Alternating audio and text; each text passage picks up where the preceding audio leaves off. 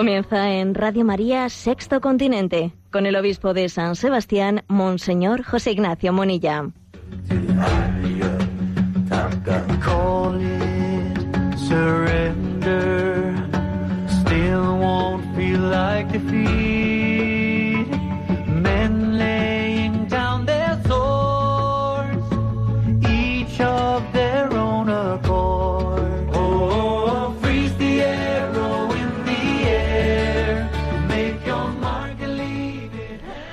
Un cordial saludo a todos los oyentes de Radio María.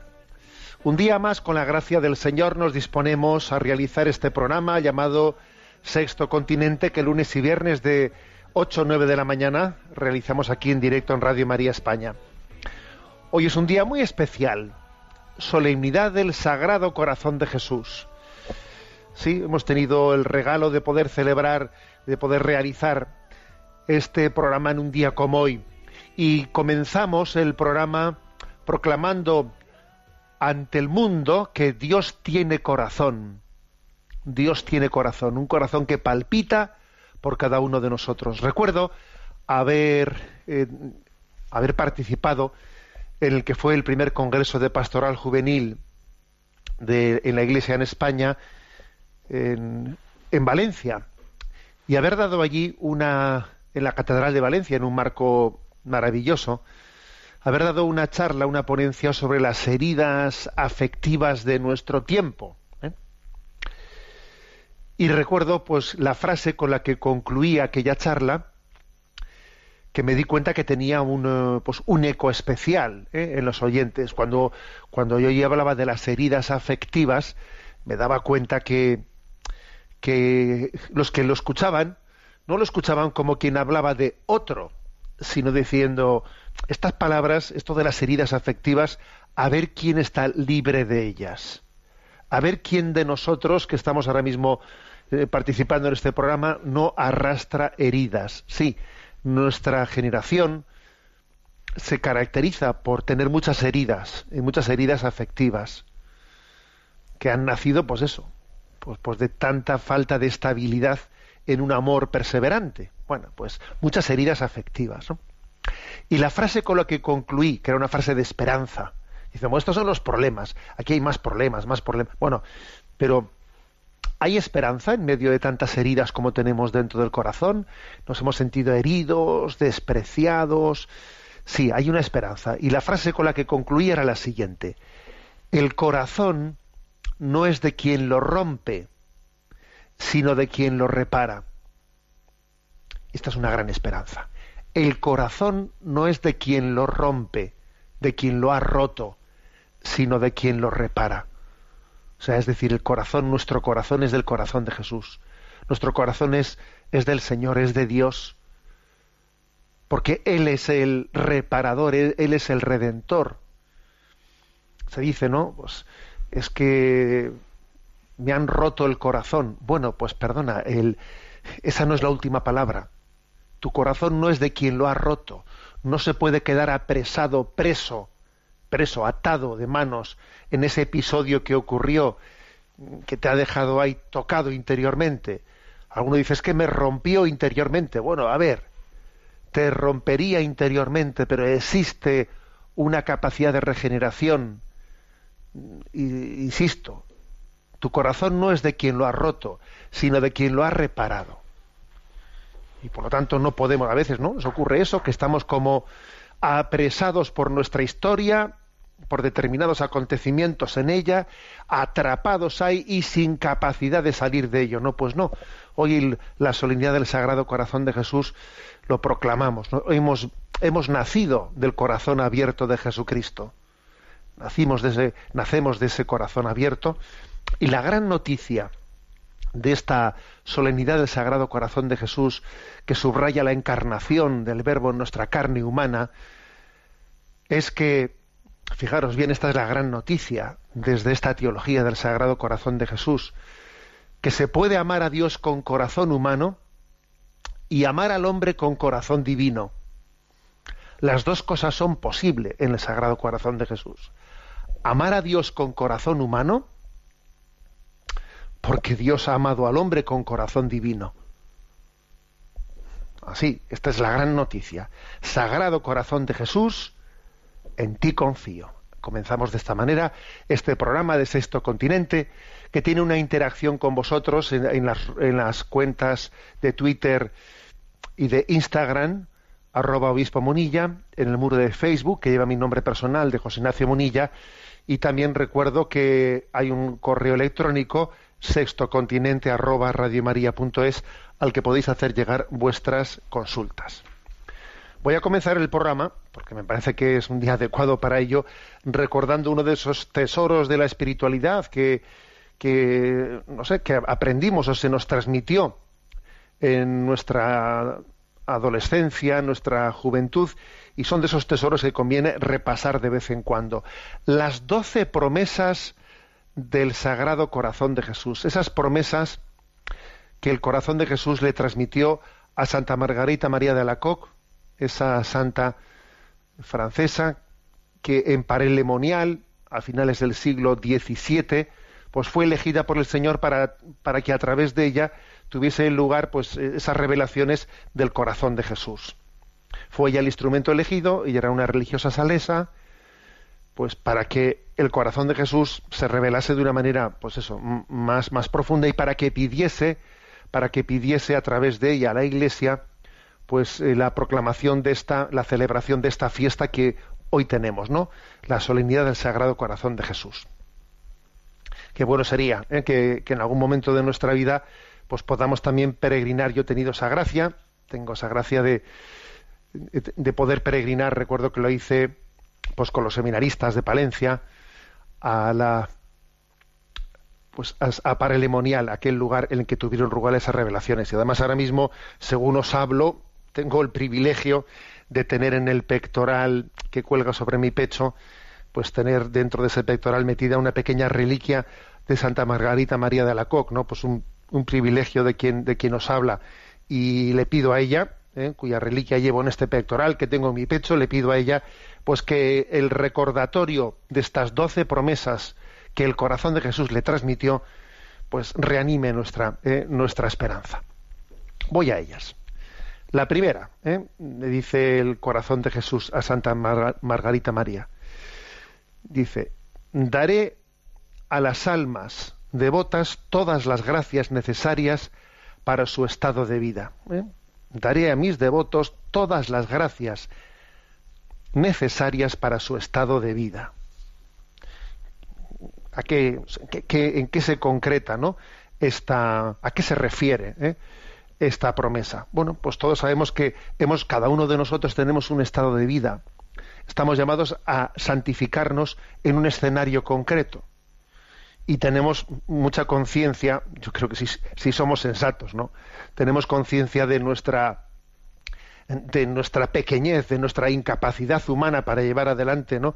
O fíjate, Dios me ha puesto eh, al cargo de esta familia, fíjate los niños, fíjate esto, fíjate soy un sacerdote, fíjate soy un obispo, fíjate qué responsabilidades tengo, tengo en la vida, en determinado trabajo, las amistades, en esto soy un profesor, fíjate los niños en el aula, qué responsabilidad ser un buen educador de niños. A ver, eh, tenemos un estado de vida que es una encomienda, es una encomienda que se nos ha dado en ella, pues que, nos damos cuenta que hay un contraste entre mi pobreza personal y lo que se me ha encomendado. ¿Mm? Lo que se me ha encomendado. Entonces dice, bueno, confío en la gracia de Estado. O sea, él me dice, yo daré, daré a quienes confíen en mi corazón, a los devotos del corazón de Jesús, las gracias necesarias a su estado de vida. No te dejaré solo, te voy a asistir con mi gracia. Existe lo que se llama la gracia de estado. Cuando uno se entrega a su vocación y sabe que esa vocación no es cosa suya, que es que Dios le ha puesto ahí, Dios me ha puesto aquí y no me dejará solo. ¿eh? Pues esta es la promesa. Daré a mis devotos las gracias necesarias para su estado de vida. Eh, acojamos esta promesa y reafirmemos que tenemos conciencia de que, eh, de que esto que yo llevo entre manos, mi estado de vida, ese ser soltero, ese ser célibe, ese, esta familia, bueno, cada uno tiene su estado de vida, ¿no? Ese trabajo, esa forma parte del escenario que Dios me ha dado para la santificación. Y Dios no, no me da un quehacer y me deja solo en él, no, sino que, sino que me da la gracia para ello. ¿eh? Segunda promesa.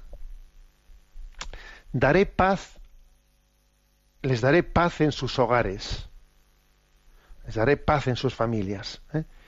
Acordaros cómo es la promesa de la paz, acordaros cómo, el mismo Señor se presentaba a los suyos, dándoles la paz, paz a vosotros, y acordaros de cómo eh, pidió a sus discípulos que, se que entrasen en los hogares de esta manera. Cuando entréis en un lugar, decís primero, paz a esta casa. Bueno, pues así también Él es un promete a los devotos, el corazón de Jesús promete la paz ¿eh? en sus hogares, que es anticipo ¿no? de, la paz eterna. Jesús es dador de paz. ¿eh? Bueno, pues ese don ese don también eh, supone para nosotros una pues un reto, porque los dones de Dios, como os podéis imaginar, Dios te da el don, pero quiere quiere que tú seas colaborador de él. ¿eh? Mm, el que te creó sin ti no te salvará sin ti. Pues aquí pasa lo mismo. O sea, la promesa del corazón de Jesús de un don supone que tú te impliques en ese don. ¿eh? Pero habéis escuchado más de una vez eso de que cuando Dios da su gracia, el hombre suda.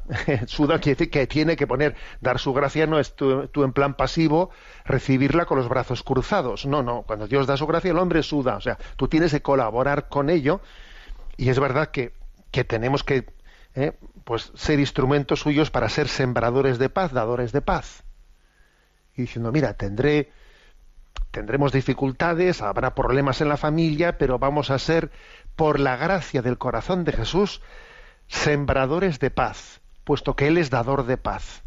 ¿eh? Ser instrumentos de paz. O sea, que nuestro hogar sea un lugar en el que reine la paz de Cristo. Y, eso como un don suyo del que nosotros tenemos que ser instrumento. ¿eh? Sí, tercera promesa del corazón de Jesús, ¿no? Eh, les consolaré, os consolaré en todas vuestras aflicciones consolaré a mis devotos en todas sus aflicciones. ¿Qué quiere decir esto? Pues que, la promesa anterior, eso de que daré la paz en vuestros hogares, eso no excluye la existencia de aflicciones. O sea, la paz de Jesucristo no es una paz de ausencia de problemas, sino la paz de Jesucristo es la capacidad de vivir ¿eh? en medio de los problemas sin, sin, sin estar turbado interiormente. Pues aquí, aquí habla del consuelo en la aflicción. ¿eh? Consuelo en la aflicción. El consuelo en la aflicción es el que es capaz de, de, saberse acompañado en medio de las tribulaciones. ¿eh? Eso dice 2 Corintios 7, 4. En medio de las, de las tribulaciones, el Señor me llena de consuelo y de inmensa alegría. ¿Cómo es posible que uno eh, en medio de las tribulaciones se sienta interiormente consolado? Pues sí, pues este es el don, ¿eh? es el don de decir, estamos eh, rodeados, nos derriban pero no nos rematan. Mira, nos derriban pero no nos rematan. Y tengo, y tengo esa experiencia de, bueno, pues la, la experiencia del castillo interior, ¿no? Que, uno, el castillo está rodeado, pues eso, ¿no? pues la fosa, de una fosa y de enemigos que intentan adentrarse en el castillo, pero en esa habitación interior del castillo donde mora, donde, donde solo mora, pues la presencia del Señor está inhabitado por el Espíritu, pues allí, allí tengo, tengo esa, ese consuelo interior, ese consuelo interior os consolaré en vuestras aflicciones. Cuarta promesa. Seré su amparo y refugio seguro durante la vida y principalmente en la hora de la muerte. Refugio y amparo durante la vida y especialmente en la hora de la muerte. Eh, la famosa expresión, la famosa definición, que me parece muy lúcida ¿no? de, del Papa Francisco. ¿Qué es la fidelidad? La fidelidad es la debilidad bien acompañada. Bien acompañada y puesta en diálogo con el Señor. Bueno, pues seré su refugio eh, durante esta vida. A ver, no quiere decir que tú vayas a ser Superman, pues no. pero, pero, pero vas a tener en quién reclinar tu cabeza, que eso es muy importante. ¿Dónde reclinas tu cabeza? Alguno podría decir, ¿cuál es la pregunta clave? ¿Tienes muchos problemas? No, la pregunta clave es, ¿dónde reclinas tu cabeza? ¿Tienes dónde reclinar tu cabeza? Esta es la clave. Aquí hay una, una, promesa que, que, al mismo tiempo es una oferta, ¿no? Seré su refugio durante la vida. Tendrás dónde reclinar la cabeza. ¿eh? Y dice, y sobre todo en la hora de la muerte, ojo, ¿eh? y sobre todo en la hora de la muerte. quiere decir que, que, es importantísimo, ¿no? El que uno sepa, bueno, yo voy a morir con Cristo, vivir con Cristo y morir con Él.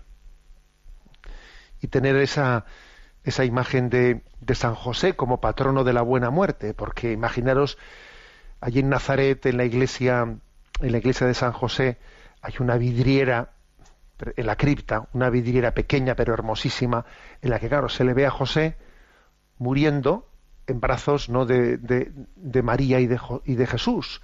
Y claro, uno se da cuenta cuando ve aquello en la casa de José, porque José es patrono de la buena muerte, porque morir, morir bien es morir en manos de María y en manos de Jesús, estando junto a ellos, ¿no?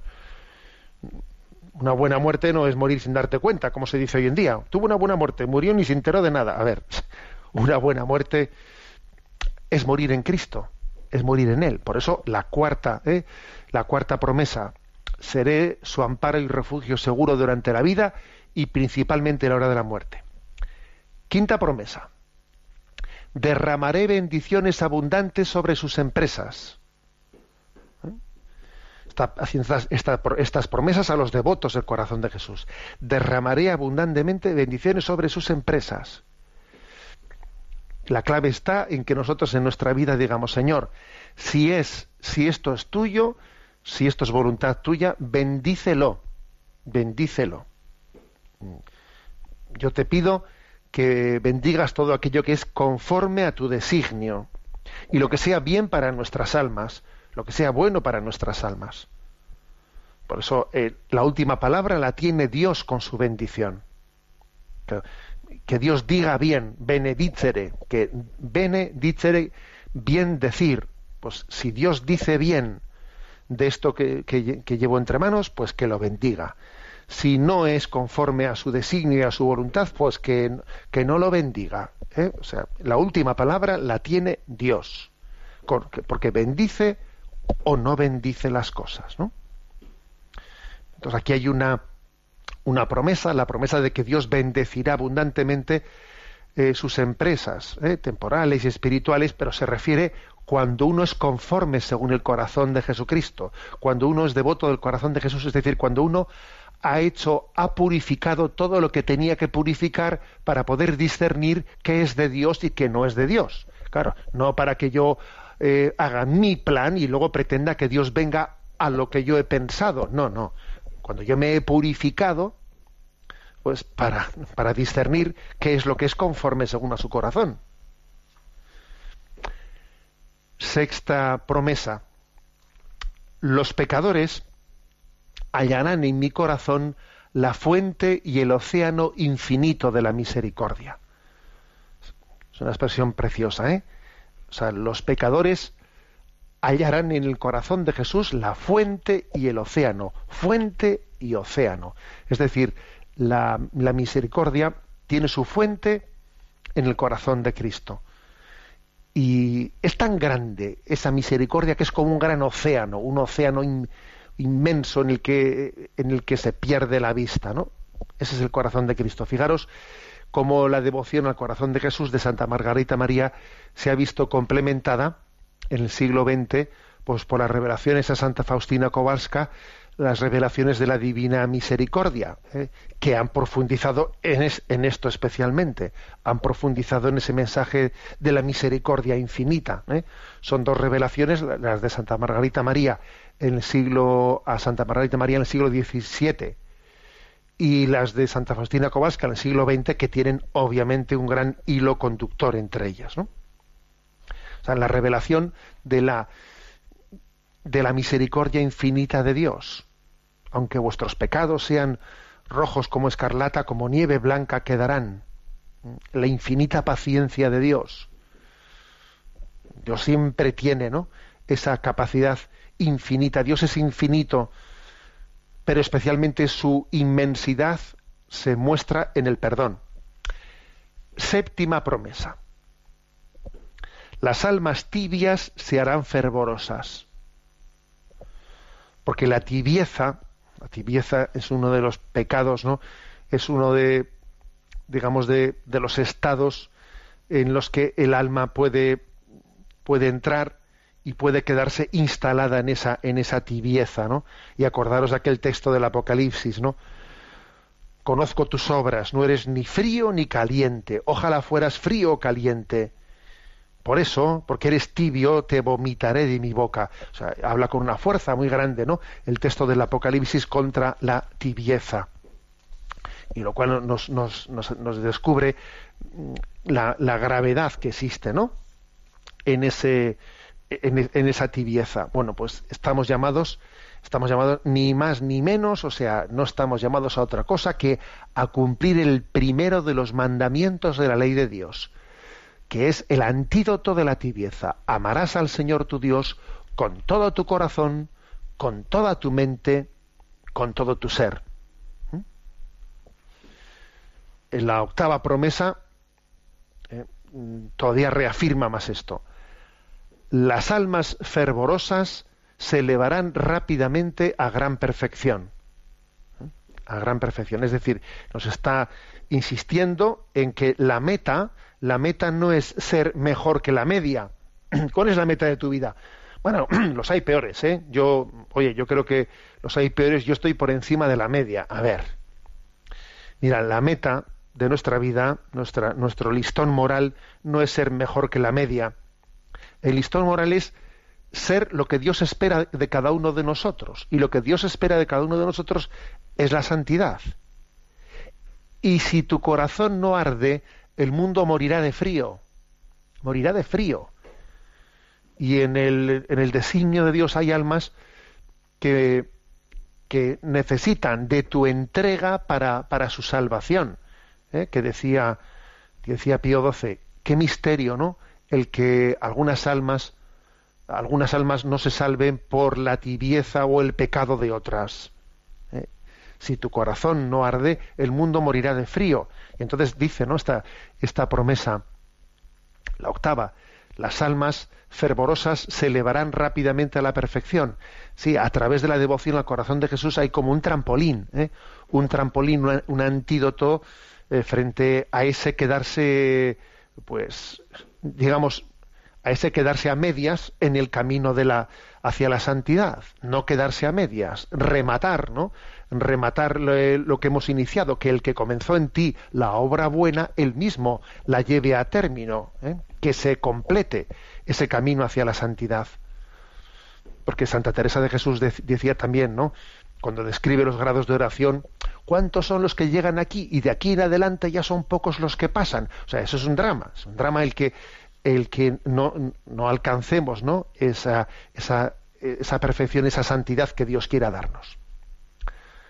Novena, novena promesa. Bendeciré las casas en las que la imagen de mi sagrado corazón esté expuesta y sea honrada.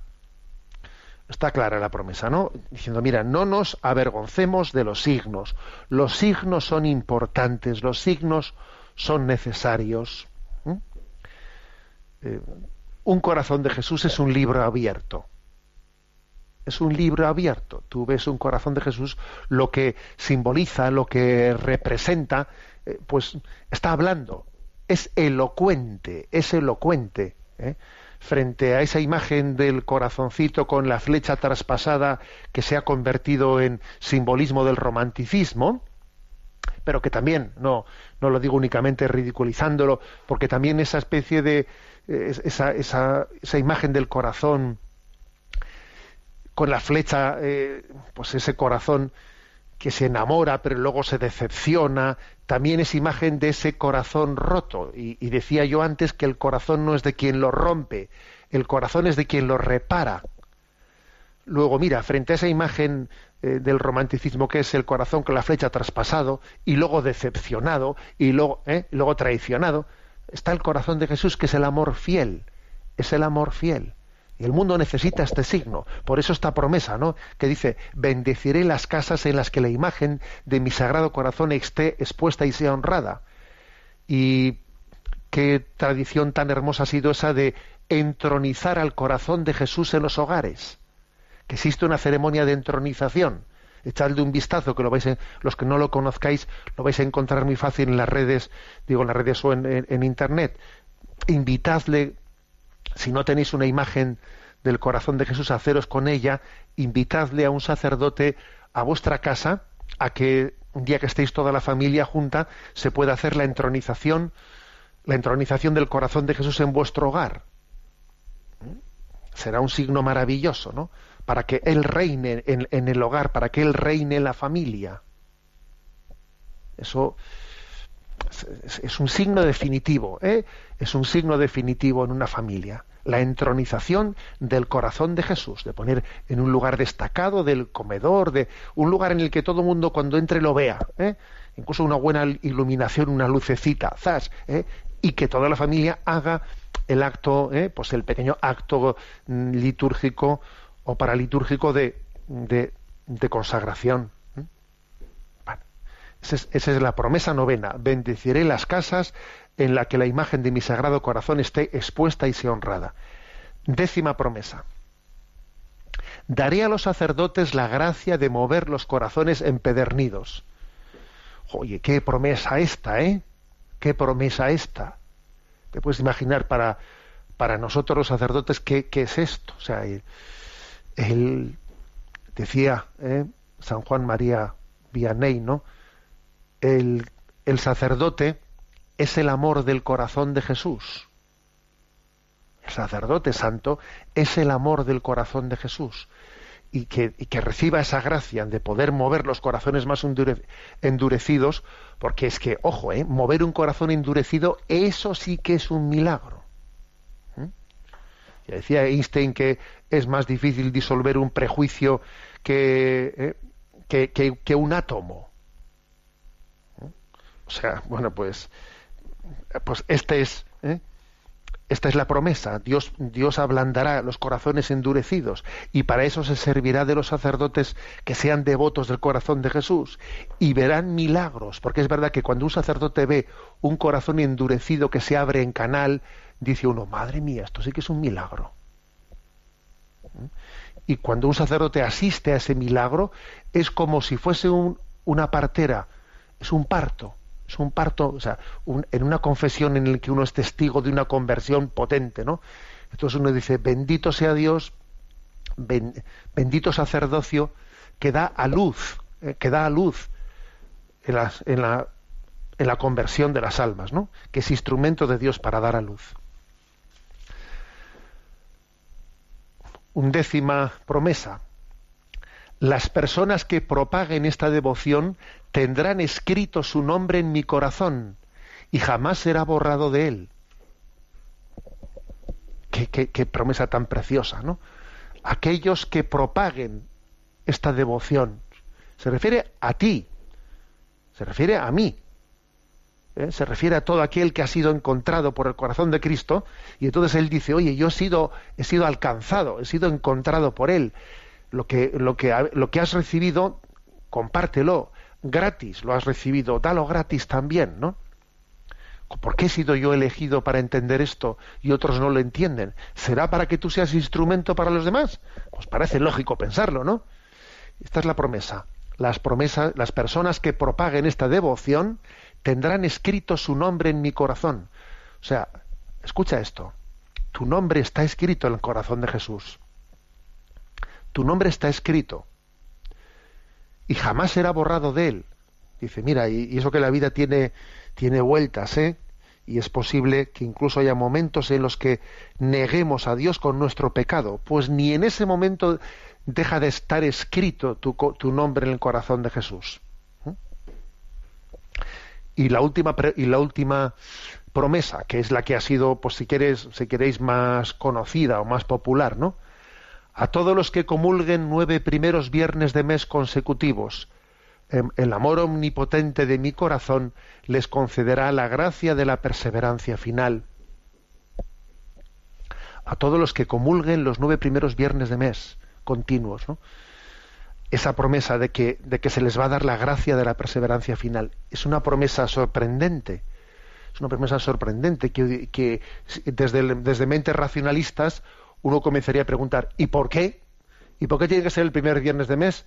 ¿Y por qué no puede ser de otra manera? ¿Y por qué? A ver, el racionalista, ¿sabes? ¿No? Pues empezaría a hacer, a cuestionarle a Dios, ¿eh?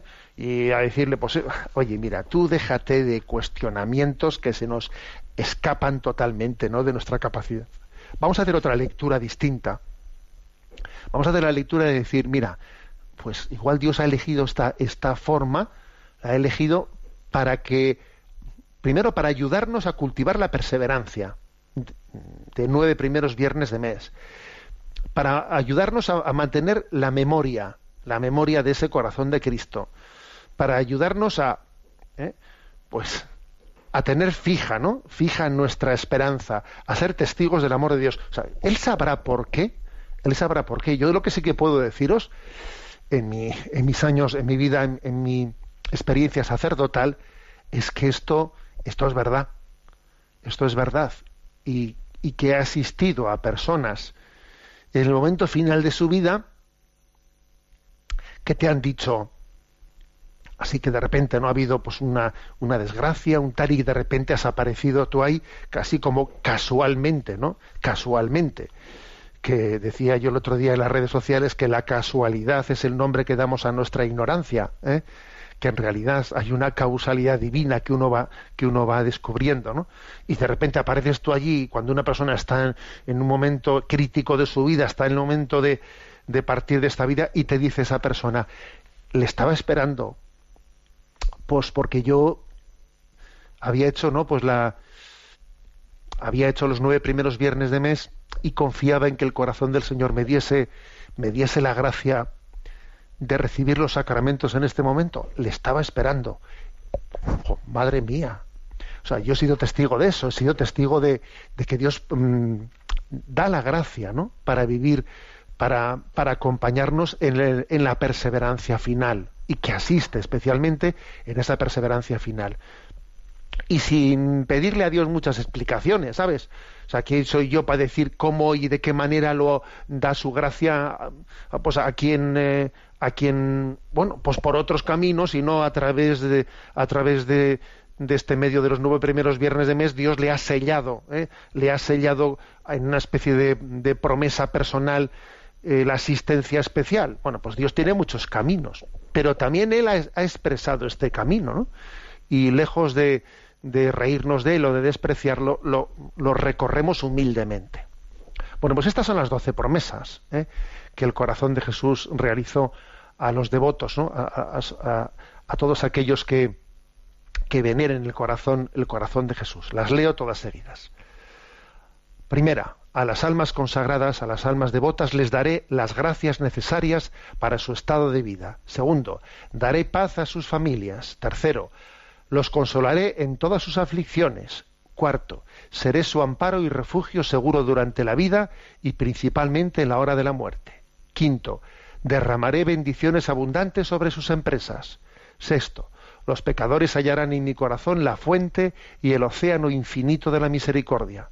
Siete, las almas tibias serán fervorosas.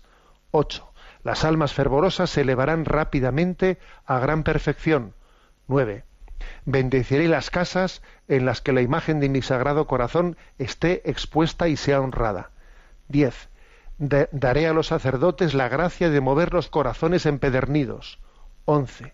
Las personas que propaguen esta devoción tendrán escrito su nombre en mi corazón y jamás será borrado de él. 12. A todos los que comulguen nueve primeros viernes de mes, el, amor omnipotente de mi corazón les concederá la gracia de la perseverancia final. Sagrado corazón de Jesús, en ti confío. Escuchamos esta canción.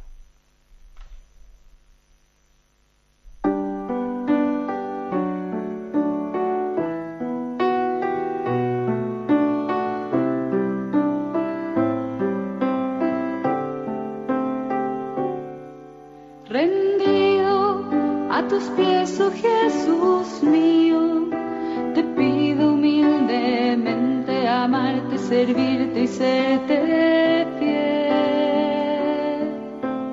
Mira que soy pobre, oh buen Jesús, soy débil y necesito apoyarme en ti para no caer.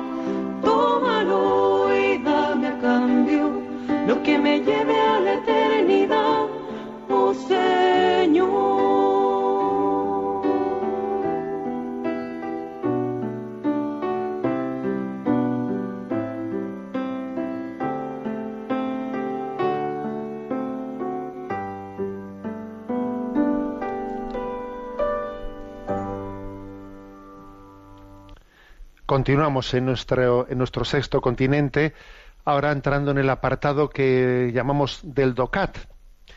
En cada uno de los programas comentamos uno de los puntos de este pequeño como compendio de la doctrina social de la Iglesia.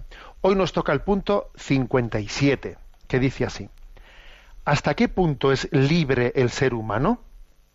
Y responde, el ser humano es libre, pero su libertad tiene una finalidad. La libertad existe para que hagamos con inteligencia y voluntad aquello que es bueno de verdad. La libertad ha de orientarse en todo momento a la ley natural y al orden de la creación, la manera en que Dios ha organizado todo con un sentido. La verdad sobre el bien y el mal la podemos conocer mediante nuestra conciencia. La conciencia es algo así como la voz interna de la verdad. Es la ley natural que fue escrita en los corazones de todos los hombres. Con nuestra razón percibimos en nuestra conciencia los valores buenos que lo serán para siempre. Mentir, robar o matar no serán jamás buenos. Sin embargo, la conciencia se puede equivocar. La libertad no siempre está inclinada al verdadero bien, sino que con frecuencia prefiere la cerrazón egoísta, aquello que solo es bueno en apariencia. Por ello se ha de educar la conciencia y dejarse instruir en los valores verdaderos. También la libertad requiere de la liberación de Jesucristo para la consumación del auténtico bien. Bueno, por lo tanto, en este punto 57, se, se, después de que ya hemos comenzado a hablar de la libertad, ¿no? En el punto anterior, se le da una vuelta de rosca más, pues, para profundizar más en cuál es nuestro concepto de libertad. Y aquí habla de la libertad desde el punto de vista de la finalidad, ¿eh? porque bueno, fue Erifrón especialmente, ¿no? El que, el que subraya eh, el que subraya que la libertad tiene que tener también una finalidad. Una finalidad. No solo es ser libre de, sino ser libre para. En, nuestra cultura, con mucha frecuencia, se, se, entiende la libertad como desde el primer punto de vista, ser libres de. Ya, ya, pero perdón, también es clave lo segundo. Pero, ¿qué finalidad tiene la libertad? Si uno únicamente subraya el ser, el, ser libre de, o sea, el no tener condicionamientos, el que nada, nada, no tener ataduras, si únicamente subraya este aspecto, está desenfocando verdaderamente, ¿no? El, eh, pues, pues toda, todo el concepto, toda la riqueza y todo ese misterio, misterio de, la vida del hombre. No, es que la libertad es para algo es para algo. La libertad no es, un, no es únicamente un fin, la libertad es un medio. ¿Mm? Dios nos ha creado para la libertad, ya, pero nos ha creado para vivir en la libertad de los hijos de Dios, que glorifican, glorifican a Dios. En cierto sentido, la libertad es un fin, pero solo en cierto sentido, porque la libertad es un, es un medio, es un medio para el bien. Entonces hay que complementar ser libres de con ser libres para.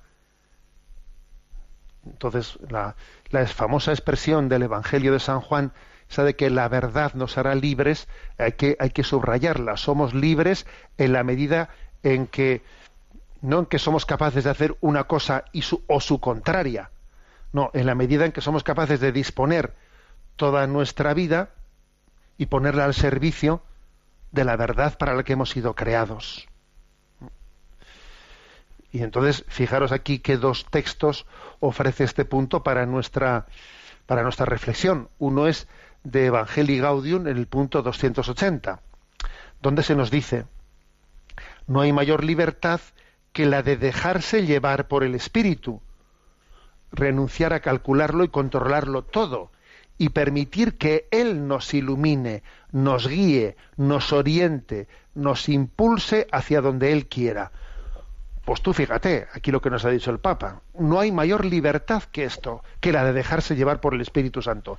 Uf, entonces habrá que purificar bastante ese concepto que tenemos de, de libertad, ¿no? Si yo tengo por libertad el concepto de hacer una cosa o su contraria, no. Es un concepto eh, errático, es un concepto en el que estamos desarraigando la libertad de su vocación más profunda, que es que ser el instrumento, que, es ser eh, la brújula, ¿eh? la brújula que Dios nos ha dado para, para amar el bien, ¿eh? para amar el bien y la verdad. Entonces, este es mm, por esto ha dicho, ¿no? ha dicho la, ha concluido este punto que nuestra libertad necesita ser liberada sí necesita ser liberada, liberada de falsas concepciones, liberada de falsas ataduras, porque nuestra libertad está enferma, herida, inclinada, ¿eh? inclinada pues al pecado en la medida que tiene apegos, que tiene ataduras, que, en vez de buscar eh, esa, esa, vocación innata que tiene, ¿no?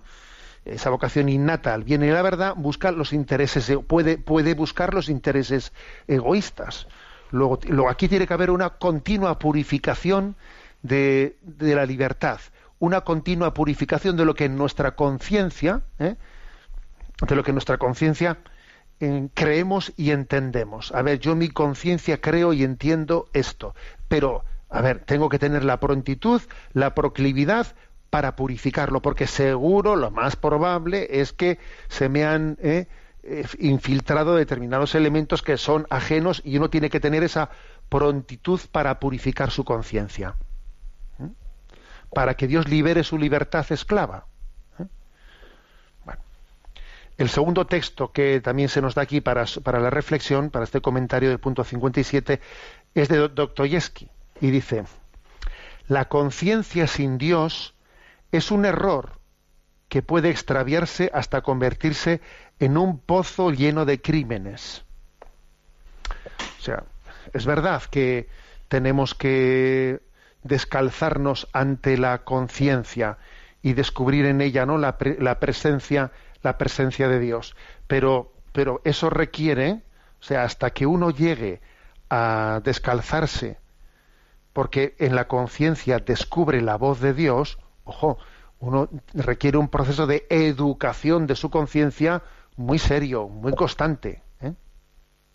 dejar que su conciencia sea iluminada por la palabra de Dios o sea si Dios ha llevado a cabo la revelación es porque, porque Dios era consciente de que solamente desde nuestra capacidad natural de poder conocer el bien y la verdad, pues no, no, no éramos capaces de tener una foto real del bien y la verdad si nuestra conciencia natural no era asistida por la revelación. Luego, ojo con, ¿eh? con recurrir a la conciencia, ojo con invocar la conciencia, mi conciencia, mi conciencia, como, como digamos, el, ¿eh?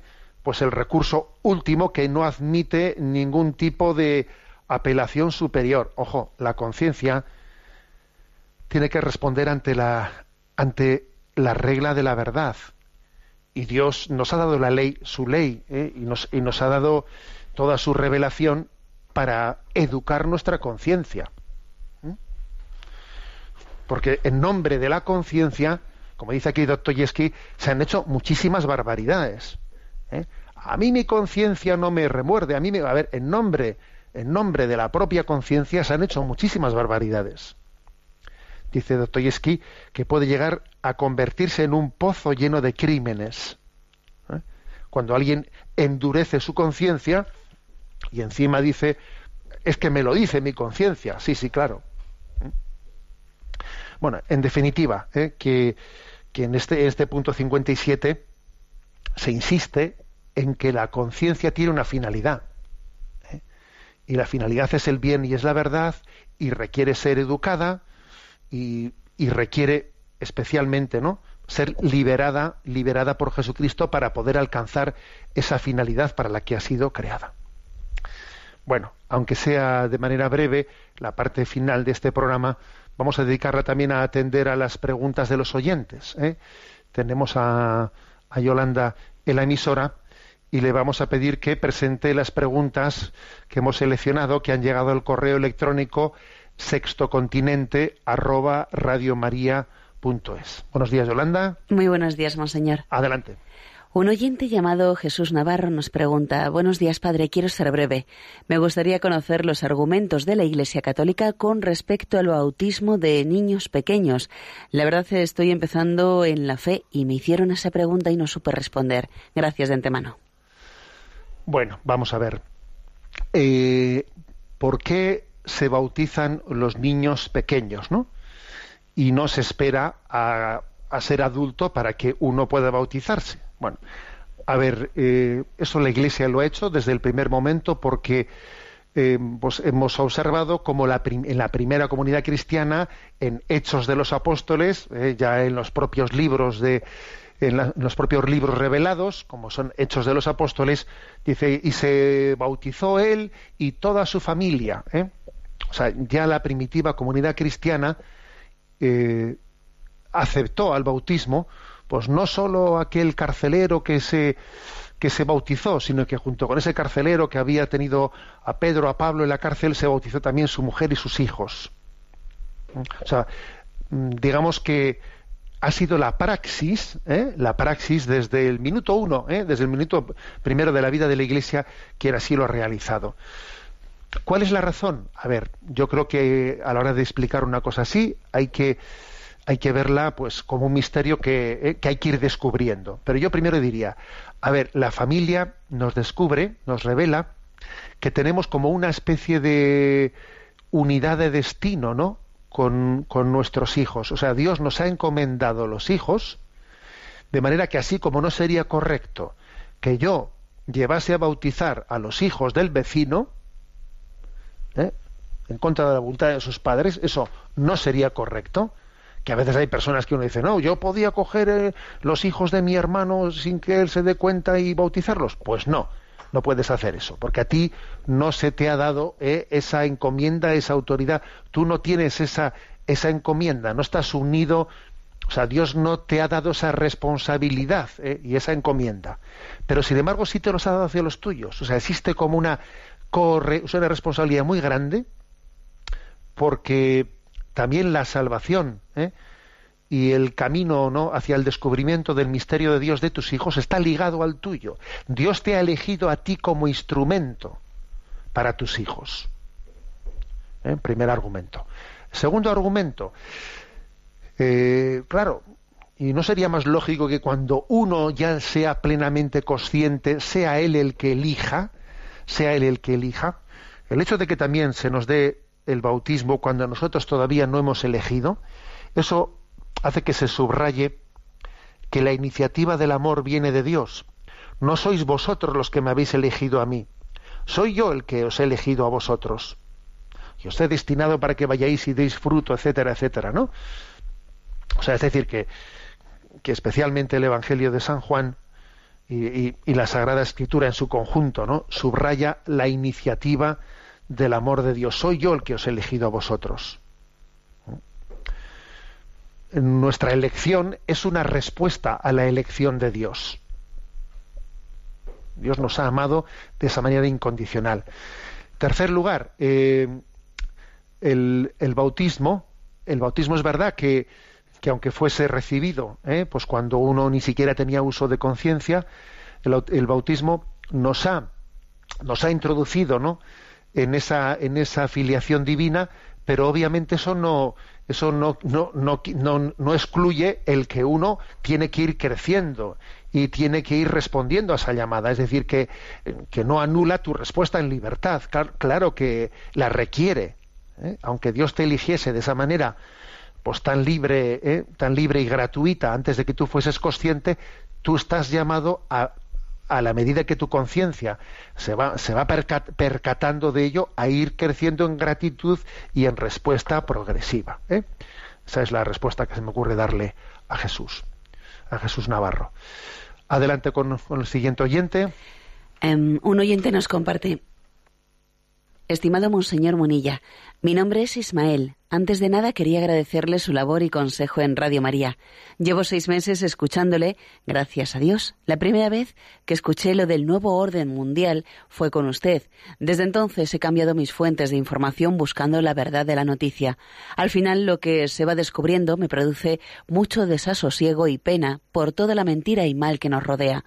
Poderes en la sombra, tentados de falsa bandera, noticias falsas, grandes redes de pederastia encubiertas por personalidades influyentes de la sociedad, ideología de género, aborto introducido con engaños y falsos derechos, eutanasia, cristianos perseguidos y aniquilados, guerras provocadas. Es triste. Además, buscar la verdad no es políticamente correcto y rápido, te tachan de conspiranoico alrededor de uno. Usted dijo un día que la verdad del mundo, vista desde el punto de vista de la carne y de la sangre, era muy dura y amarga. No sé si se refería a esto. ¿Podría ampliarme esta parte y darme un consejo sobre cómo debería sobrellevar mejor estas injusticias que son muy evidentes? Gracias de antemano y que Dios le bendiga y que el Espíritu Santo le mantenga la fortaleza para seguir aportándonos luz a pesar de las adversidades. Un cordial saludo. A ver, una pequeña, una breve frase, ¿no? Una, una palabra para Ismael. Vamos a ver, cuando uno, sí, ciertamente yo he hablado eh, de, he utilizado esa expresión de un nuevo orden mundial. Nuevo orden mundial que en el fondo es una cosa que no está escrita en ningún sitio así, digamos, de una manera eh, pues ordenar, o sea, de una manera explícita, ¿eh? pero sí ese orden nuevo, ese nuevo orden mundial, pues es, es, es obvio que se va imponiendo en, un pensamiento único, en unas leyes que amparan ese pensamiento único, que excluyen a quien se sale de la foto, etcétera, etcétera, etcétera, ¿no? Un nuevo orden mundial que se caracteriza pues por, por redefinir la antropología humana, etcétera, etcétera, ¿no? Por esclavizarnos, por tenernos bien, bien agarrados, eh, cada uno desde sus debilidades, perfectamente esclavizados en ellas, adictos a tantas cosas, ¿no? Bueno, a ver, dices tú, Ismael, que pues que también has investigado, que has, que has visto cosas y que te produce desasosiego y pena. Bueno, mira, yo creo que pena sí, Desasosiego, no. ¿Eh? Y a eso precisamente me refería yo cuando digo que desde el punto de vista de la carne y de la sangre, desde una perspectiva meramente humana en la que no introduzcamos la providencia de Dios, pues ser conscientes de todos estos males nos podría, nos podría quitar la paz. Pues no nos va a quitar la paz, porque sabemos que existe un reinado del corazón de Cristo en medio de todo esto. Y que este intento de introducir el nuevo orden mundial no es capaz de anular ese designio del reinado del corazón de Jesús. El reino de Dios se sigue instaurando al mismo tiempo que el nuevo orden mundial sigue haciendo el daño que hace en la sociedad, ¿no? El reino de Dios sufre violencia, que dice el Evangelio. Sí, hay una gran batalla, ¿no? Una gran batalla entre, entre los valores. Pero es muy importante que tengamos la perspectiva teologal, teologal para no ver las cosas desde, desde la carne y de la sangre. Alguno diría, esta batalla se está perdiendo. Y yo te digo, desde, desde el corazón de Cristo, que se ve más arriba, como aquí San Sebastián tenemos, ¿no? El corazón de Jesús que desde el monte Urgul preside la ciudad, visto desde la altura del corazón de Jesús, te digo yo que esta batalla no se está perdiendo. Que Dios escribe derecho con líneas torcidas que en, la, historia hay muchos vaivenes, que por ejemplo esa Rusia que extendió sus errores por todo el mundo, ¿eh? tal como ¿eh? la Virgen de Fátima se lo dijo no a los, a los pastorcillos de Fátima, esa Rusia que extendió sus errores por todo el mundo, hoy en día es junto con Polonia la nación de Europa que tiene un índice de fe, de fe católica, de fe religiosa más alto. Oye, fíjate tú, la Rusia que extendió sus errores por todo el mundo, ahora es la nación o la segunda nación más creyente, eh, más cristiana de Europa. Oye, ¿cómo son los designios de la historia, no? Sí, Dios es, el que lleva el hilo de la historia. Hemos visto caer muchos muros de Berlín. También va a caer el muro de Berlín de este nuevo orden mundial. Claro que va a caer. ¿Eh? Pues, ¿Por qué? Porque tiene sus pies de barro y todo aquello que se construye sobre pies de barro tiene sus días contados, contado, pesado, dividido, como en aquel episodio, ¿no? En el que se, se profetizaba pues la caída del imperio de Babilonia, sí, contado, pesado, dividido. Vamos a, por lo tanto, hacer un acto de confianza en ese sagrado corazón de Jesús. La bendición de Dios Todopoderoso, Padre, Hijo y Espíritu Santo descienda sobre vosotros. Alabado sea Jesucristo.